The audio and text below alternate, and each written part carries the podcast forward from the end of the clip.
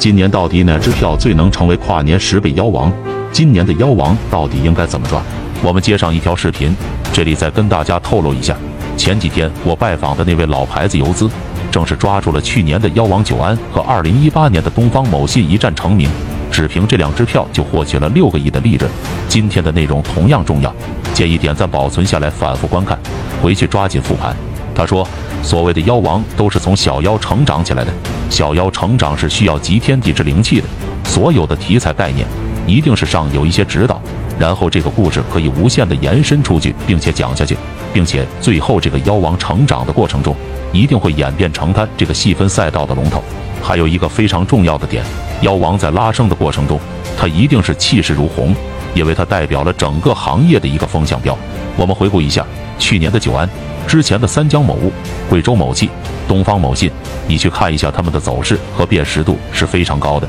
图形走得非常之凌厉。尤其这些老妖王在走到后期的时候，换手率基本都能达到百分之二十五、三十甚至更高。高频的换手，要么就是分时图的急刹车，轻松就可以把追涨的人随便就甩下车了。这个时候你一定要明白一个道理：成交量放大不可怕，换手率放大也不可怕。不断的高频充分换手。一边拉升一边做题，在每波走势里都要换一批新的资金进场，就是为了避免在最后的时刻集中式的抛压，并且他还给我复盘了最近六七年的几只老妖王，在图形上，基本他们都会在最后倒下之前形成一个二次反抽，类似一个双顶的结构，也是为了更好的二次出货。内容过于敏感，大家可以先点赞收藏下来，下期我们接着阐述。想学习更多一线游资与录心法干货，已整理到主页橱窗。